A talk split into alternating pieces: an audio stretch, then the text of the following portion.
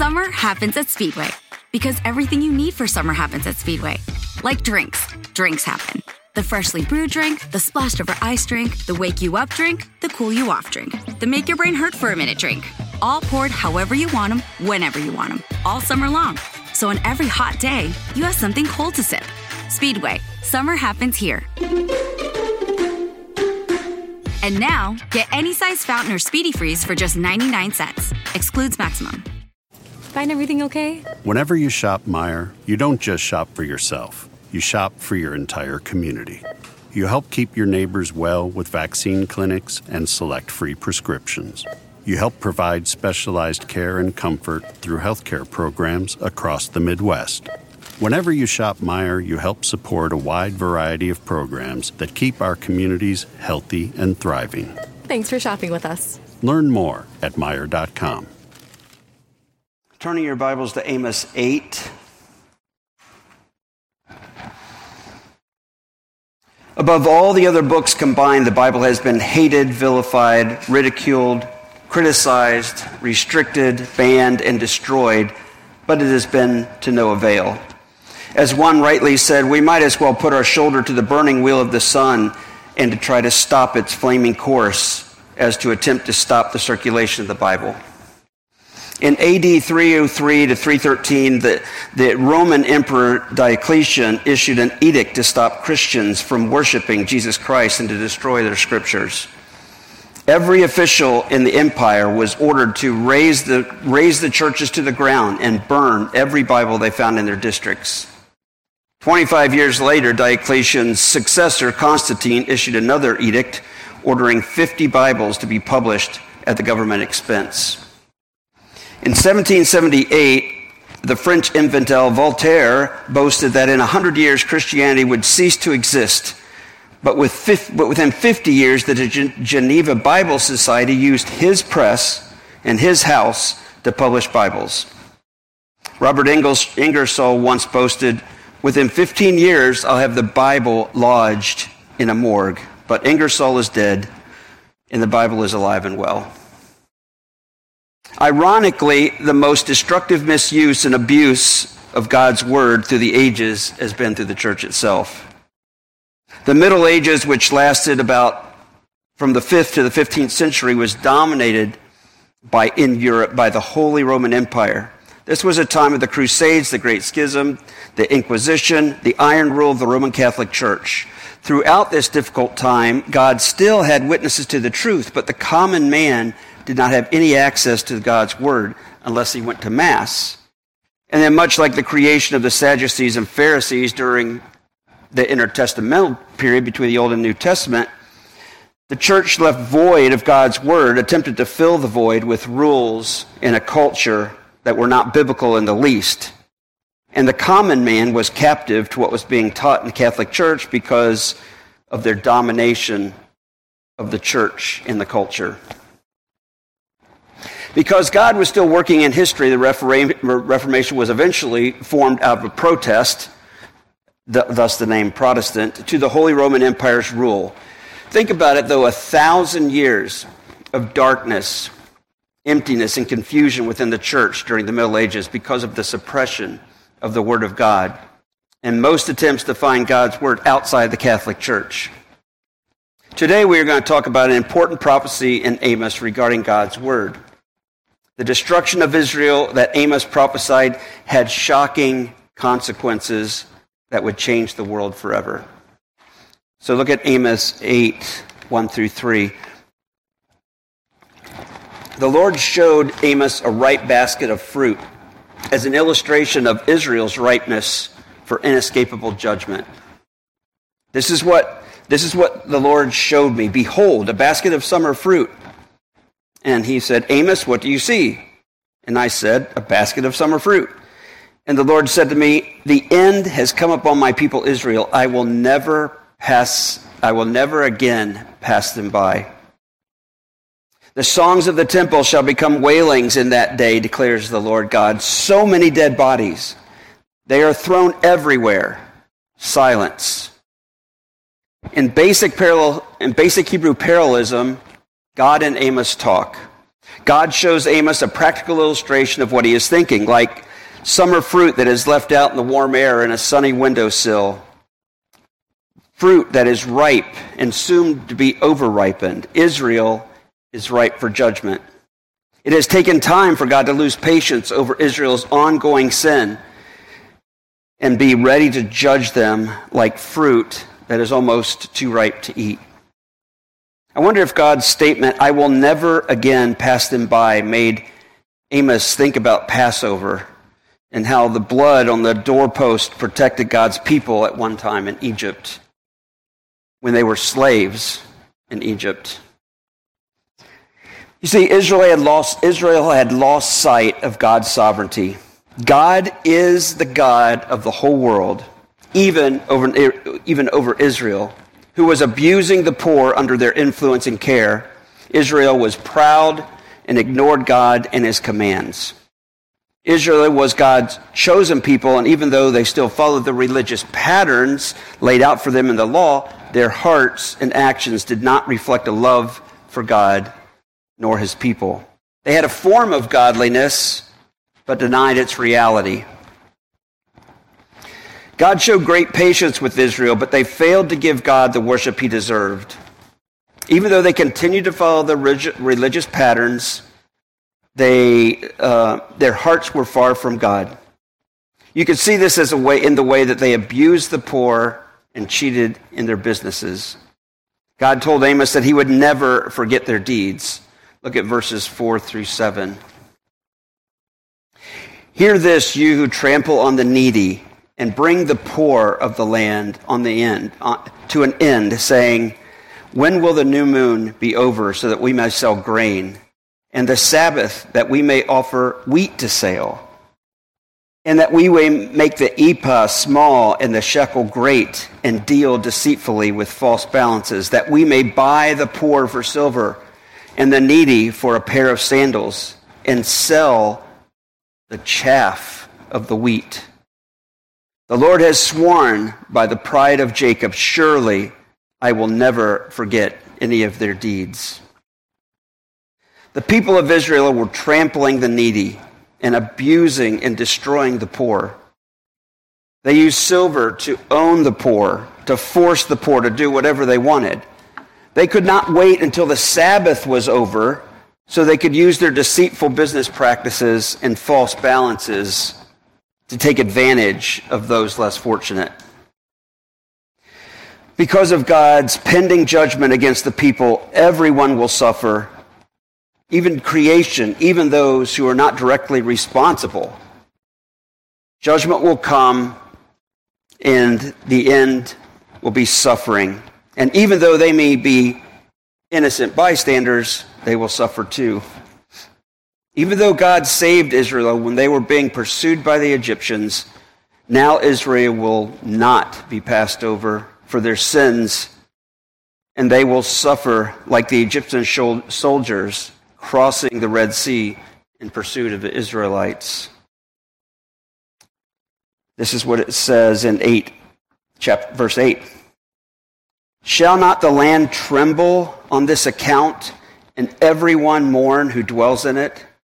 And all of it rise like the Nile, and be tossed about, and sink again like the Nile of Egypt?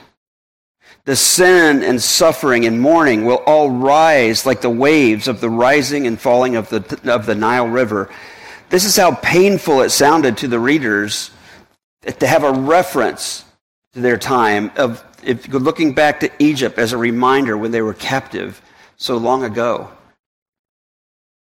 On that day of judgment, God's people were going to be were going to suffer because of their consistent unconfessed sin and their independence and arrogance towards God. Because of their great sin, the whole community would suffer. If when they would finally try to find wisdom, knowledge, and comfort in God's word, it was nowhere to be found. Look at verse 9 and 10.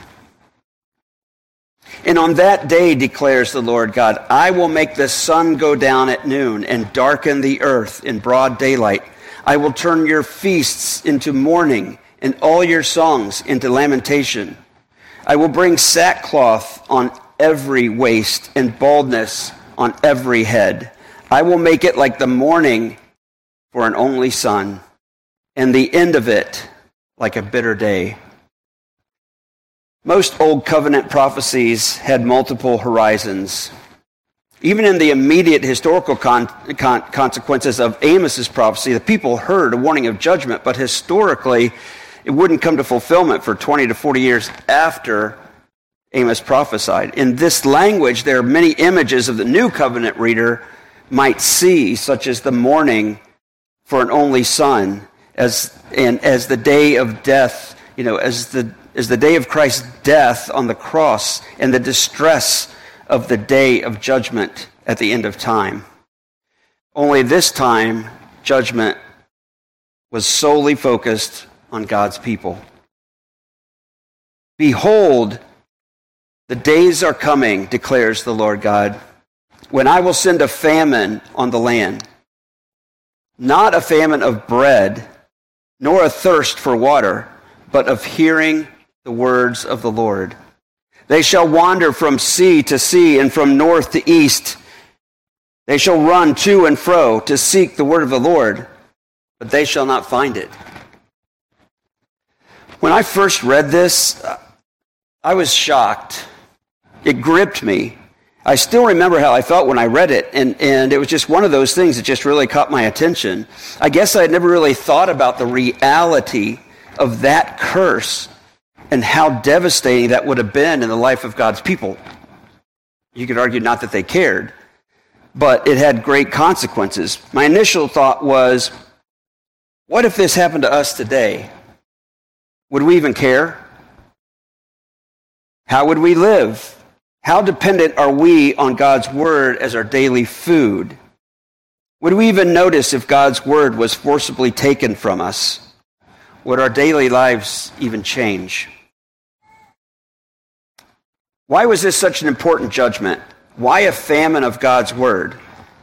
What does Moses say in Deuteronomy 8, 2 through 3, that Jesus quotes to Satan in Matthew and in Luke? This is Deuteronomy 8, 2 and 3. And he humbled you and let you, and let you hunger and fed you with manna, which you did not know, nor did your fathers know, that he might make known that man does not live by bread alone, but man lives by every word that comes from the mouth of the Lord. We can see the effects of this famine of God's word in history. The famine of God's word took place for 400 years during the time after the time of the prophet Malachi up until the birth of Christ. Amos prophesied around 780 to 760 BC, shortly before the Assyrian captivity, but it wasn't until some 400 years later that Amos's prophecy regarding the famine of God's word was actually fulfilled. During this silent period, there was no prophecy, recorded miracles, any recorded word from the Lord. God's presence was no longer in the temple, nor with his people directly. This judgment created a hunger for the people of God to look for God's word, which ultimately created the perfect time for God to send Christ, God's word in the flesh, into the world to save his people from their sin once and for all. The famine was necessary to create the right time for Christ's birth. God's people were looking for God's word for over 400 years and found nothing but silence. The stage was finally set for the birth of Christ. So, how did Jesus fill the void left so long with no word from the Lord? Jesus is God's word sent in flesh. John 1 1 through 5 and verse 14 says, In the beginning was the Word, and the Word was with God, and the Word was God, and was in the beginning with God. All things were made through him, and without him not anything that was made. In him was life, and the life was the light of men. The light shines in the darkness, and the darkness has not overcome it. And the Word became flesh and dwelt among us, and we have seen his glory, glory as of the only Son from the Father, full of grace and truth. After 400 years of silence, God sends his Son into the world to live among us and die for us to save his people from their sins once and for all. So, how does the New Testament fill that void? The New Testament is God's Word in print. It is about Christ, the final revelation concerning Christ in God's Word. Once Christ came in the flesh, the Holy Spirit inspired writers to put God's living Word into Scripture. The written Word now is God's spoken Word to His chosen people. We still hear from God today through the preaching and teaching and reading of His written Word. Scripture is God's final word until Christ returns at the end of time. Today, God's people have often chosen, either out of ignorance or disobedience, to turn to the world for wisdom or other false narratives, including error, rather than to turn to God's revealed word. Where there is error in the preaching and teaching of God's word, there will be error in the understanding of God's word, and therefore error in the application of God's word in the daily life of the believer.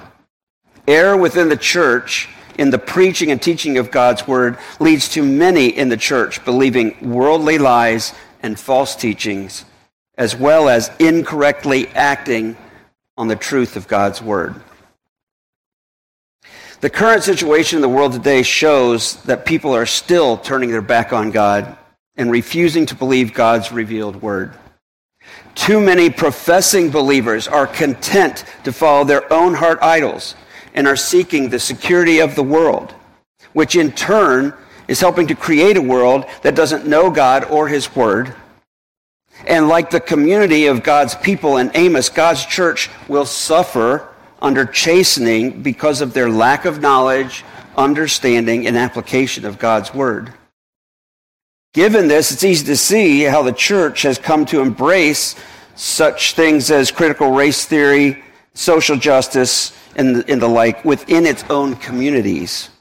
The world can't push the word out of the church. But the rise of false teaching, errors, and myths within the church, as well as the acceptance of worldly philosophies, fill the void created by ignoring the truth of God's Word. God's Word shines light on darkness, and darkness cannot push out the Word. And where the Word is not biblically preached or taught, people will find something to fill the void that God's Word should fill. Without God's word, especially in the local church, errors and myths will come into the church and into believers' lives, and they will become ineffective and fall prey to sin and suffering. This is God's chastening for our own foolishness and disobedience. Can you see similarities between Israel and the church today? Because of God's judgment, of his people, Israel would never rise again to the prominence they had in the world. God's patience had run out.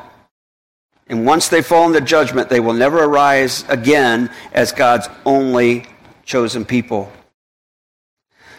The curse of judgment would fall on the whole nation. Even the youngest, strongest, and fairest would suffer because they were guilty of rejecting God and worshiping the idols of Samaria. Israel would fall and never rise again. This is what God's word said, verses 13 and 14. In that day, the lovely virgins and the young men shall fast, shall, faint for thirst. Those who swear by the guilt of Samaria and say, As your God lives, O Dan, and as the way of Beersheba lives, they shall fall and never rise again. The famine of God's word that Amos prophesied eventually led to 400 years of life without God's presence among his people. That time of darkness laid the stage for the perfect timing of the Son of God to come to earth as a baby boy and eventually die a sinner's death to save his people from their sin once and for all. Quoting Joshua 1:5, the author of Hebrews writes, "Keep your life free from the love of money and be content with what you have, for he has said, I will never leave you nor forsake you."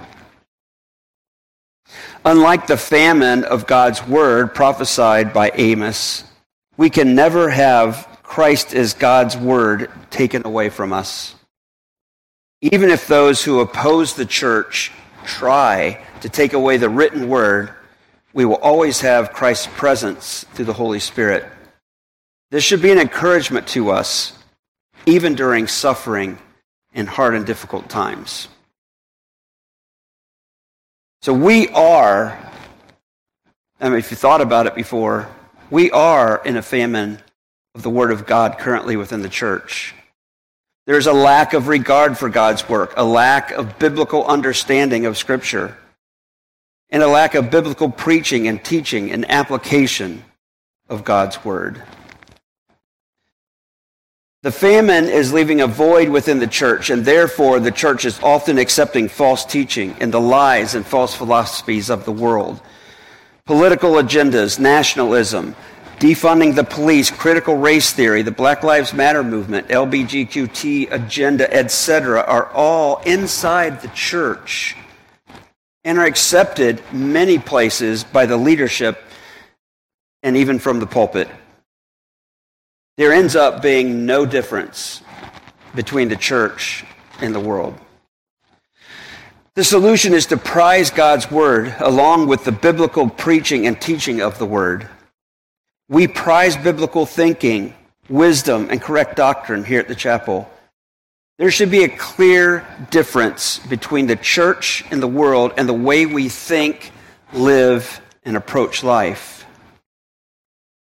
We don't know how much true biblical preaching and teaching from the Word of God can change the world and its philosophies, but we do know it can change people. It can change people for eternity. Everything we think, say, and do should be informed and filtered through the lens and understanding of God's Word. If you take nothing else, Ethan said it today, earlier today. It all, everything we should be doing, living, thinking, watching, saying should come through the lens of Scripture. But what happens if you don't know it? We are called to take the truth of Scripture into the world and make disciples, teaching and baptizing in the name of Christ. That is our mission. And it means living and dying to that word, our Lord and Savior, Jesus Christ, no matter what the rest of the world around us does. One of the things I've been thinking about and, and uh, it's had an impact on me, and I know the elders have talked about it, but during COVID and all that's going on in the world, um, is not to confuse kingdoms. We live in a kingdom. We live under a bigger kingdom. We are part of another kingdom. We are passing through. We are ambassadors here. Don't confuse the two. Let's pray. Lord, thank you for all that you do for us, your love for us. So many things to pull from Amos 8, and so much going on there, and yet you you judged your people. You took away your presence and their word for so long. And then we see the results of suppression of the word in the Middle Ages, and now we see today, Lord, how even the church is turning their back on the truth of Scripture. Help us not to be that people. Help us be the opposite. Help us to love your word and to live and die for it. Help us make a difference. Help others see Christ in us. In Jesus' name, amen.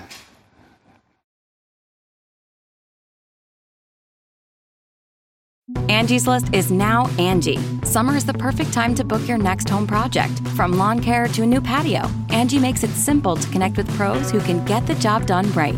See reviews, upfront pricing, and instantly book hundreds of projects. Plus, when you book and pay through Angie, we'll cover your project up to the full purchase price plus limited damage protection with our happiness guarantee. Check out Angie.com and for more on the happiness guarantee, go to Angie.com forward slash happiness hyphen guarantee.htm. We can sum up McDonald's new crispy chicken sandwich in one word crispy. But also juicy and tender. Maybe crispy, juicy, tender, all one word? Okay, fine. You'll just have to try our crispy chicken sandwich to understand it. Get a free medium fries and medium soft drink with purchase of any crispy chicken sandwich. Available only on the app. Ba-da-ba-ba-ba. Price and participation may vary. McDonald's app download and registration required.